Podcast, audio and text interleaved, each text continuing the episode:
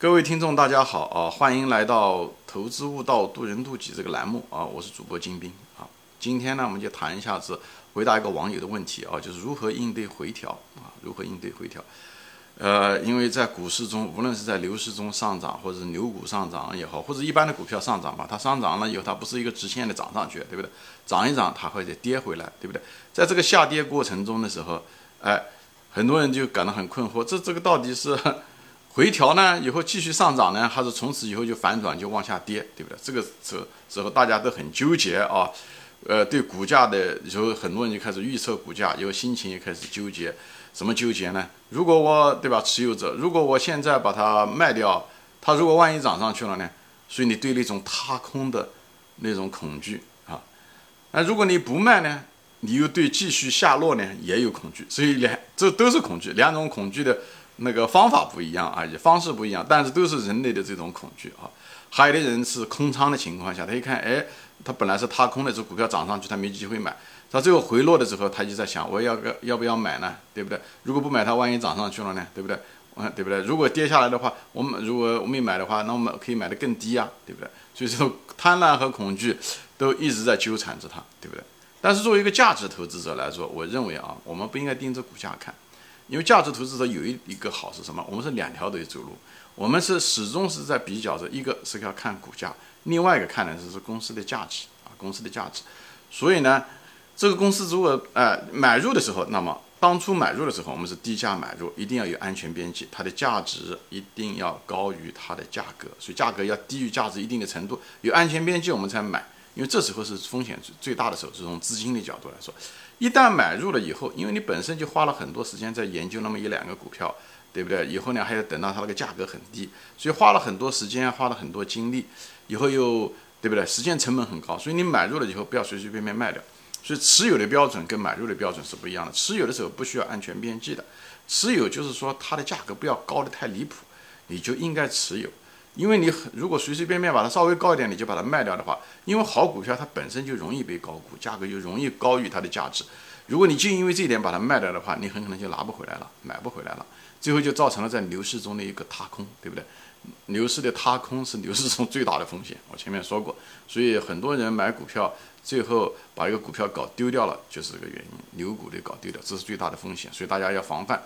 那么前面就是现在就来了，那么怎么持有呢？那么现在遇到这个回调，这个就是一个很典型的一个例子，对不对？这个回调中的时候，那么我们该怎么样应对，对不对？那我们的心法应该是什么？其实这个东西啊，没有那么复杂啊。我们要看到的是什么呢？作为一个价值投资者，我们前面讲了，我们只有买入或者持有，我们不看股价的形态啊。呃，我专门有一集谈过怎么样的卖出，对不对？卖出的标准是什么？第一种就是说。啊，第一个就是主动卖出是什么呢？就你判断错了，或者是公司的基本面发生了变化，在这种情况下的时候，无论股价是什么样的，都是一次性卖出，因为本身我们的认知出了问题，就直接卖出。无论它是在回调中也好，你也不要等到哦反弹的时候再卖出，或者是啊回调的时候再发现有问题，呃或者上涨中、下跌中，无论什么时候，你只要横盘，它只要发现了你是基本面判断发生了错误，或者基本面发生了根本性的变化。或者你当初买入持有的这个条件已经不成立了，你就应该把它整个卖掉啊。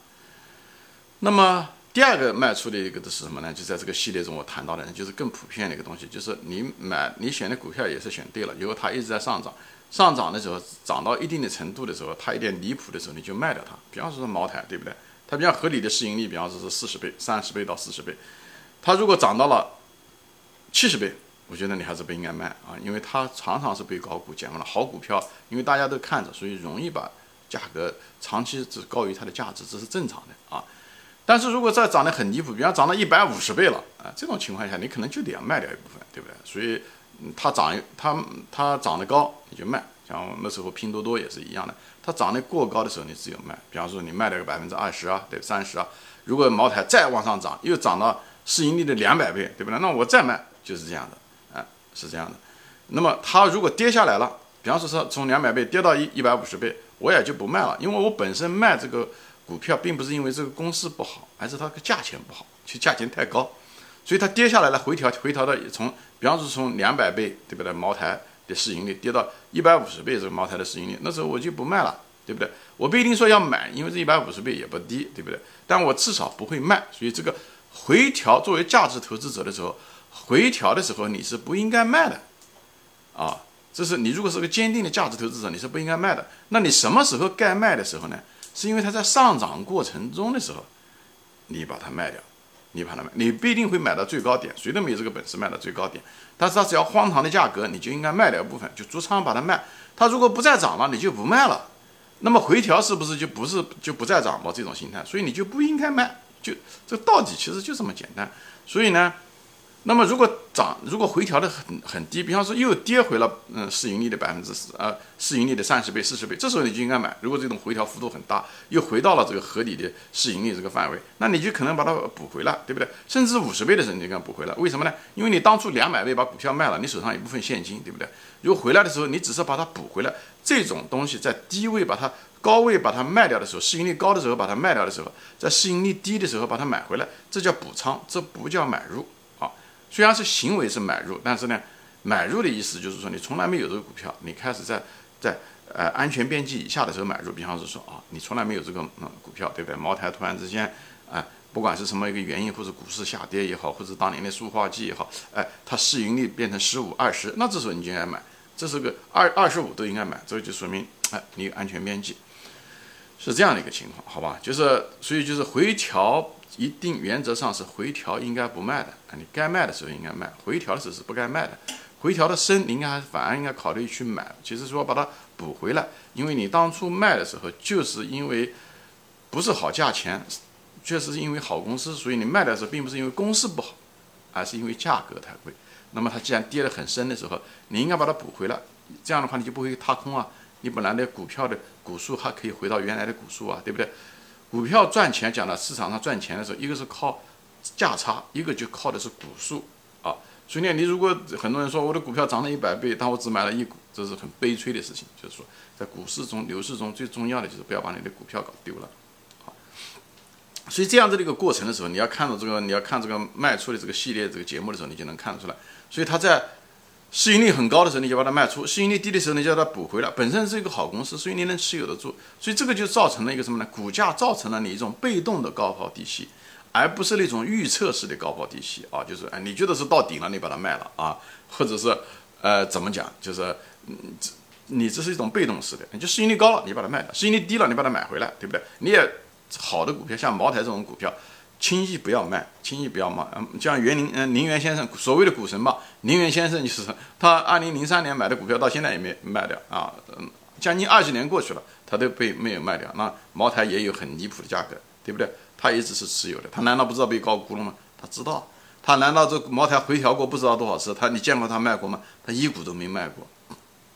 这个就是股神给我们做出了榜样，我也解释了背后的原因，好吧？所以在这个地方呢，你做的是一种被动的高抛低吸，市盈率高的时候你卖了要补回来，这样你降低了你的成本，对不对？而且也没有把股票搞丢掉，对不对？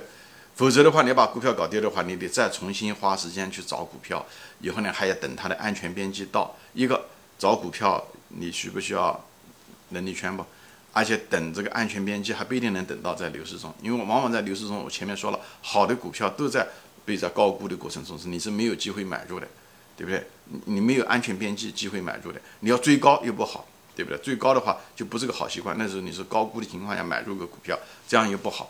所以在这种情况下，就是这就是为什么好股票不要轻易丢弃掉的原因在这。那回调是更更不应该卖了，这是更不应该卖啊！回调本身价格就低了，我们卖的时候讲了，价格高我们才卖，我们价格低的时候是不卖的啊！再重复一遍，所以这个原则上就是说。啊，这回答了你这个网友的问题啊，就是在一个好的股票在回调中是不卖的，它会不会再下跌？它有可能再下跌，那也没办法，你没办法预测股市，你唯一想到的就是我不要把我的股票随随便便搞丢了啊，荒唐的价格你就卖，如果再荒唐，那你就继续卖，再荒唐你就继续卖，最后如果大众的疯狂超过你，远远超过你的想象，你就很自然而然的过程就把那个股票全卖光了。啊，就是这样子的情况。它如果落下来的时候，你再大不了再补回去一点，因为你不希望把你的股票搞丢掉嘛，就慢慢补，慢慢补，这就自然而然形成了一个所谓的高抛低吸，是一种被动式高抛低吸，好吧？那另外呢，就是有的人就说啊，那他的有的人回调的时候，它幅度并不大，但他却在那种地方一直回调，时间却很长。除了这个幅幅度的这个纬度之外，它时间很长。那么在时间很长的时候呢，我专门有一期节目说过啊，有一期就专门说怎样子看待在横盘中的优质公司也是一样的，对不对？它横盘，它股价不涨，对不对？这公司每年却在挣的钱，挣了很多钱，就像你一家餐馆一样的，对吧？你买了这家餐馆一百万买的，对不对？这家餐馆，比方说它一百万在卖，没人要，但这家餐馆却每年呢又挣百分之嗯，就挣一二十万块钱放到它保险柜里面，不断的放着。你你你你现在手上可能没有钱，或者你不想买，但是你肯定不希望它股价涨嘛，对不对？你就希望它一直这样的横着盘多好，就横着盘就价格不涨。但是呢，公司却实实在在的真正利润往放保险箱里面放，这多好！这个迟早有一天会涨。所以呢，我要是你的话，我一定把这股票买着，揣到兜里面，等着它涨。为什么？它每年都在挣着钱，它就像是什么？就像一个车子一样，它虽然车子它停在那不动，但是却不断的在油在往它油箱里面加油。它那个车子动是只是迟早的问题。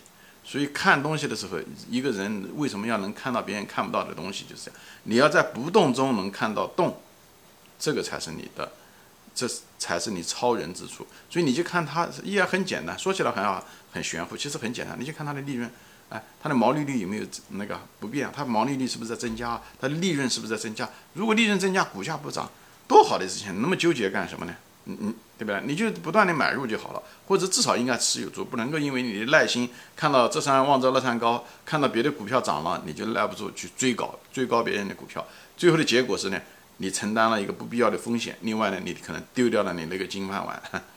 所以好吧，我就在这里面给大家，就是从无论从回调的时间怎么样子处理横盘这个心理，还是这个回调的幅度，都给大家解释了一下子，回调。是不卖的，作为价值投资者啊，也许它会再跌，那没办法啊。但是呢，你不能够在回调中卖，你要卖，在它价格上涨的市盈率很高的时候就卖掉它，啊，好吧。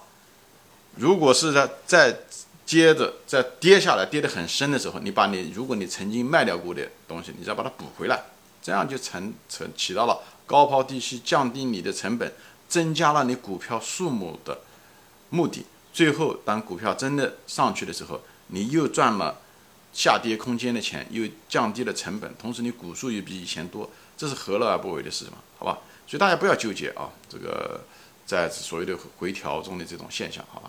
行，今天就说到这里啊，谢谢大家收看，我们下次再见，欢迎转发。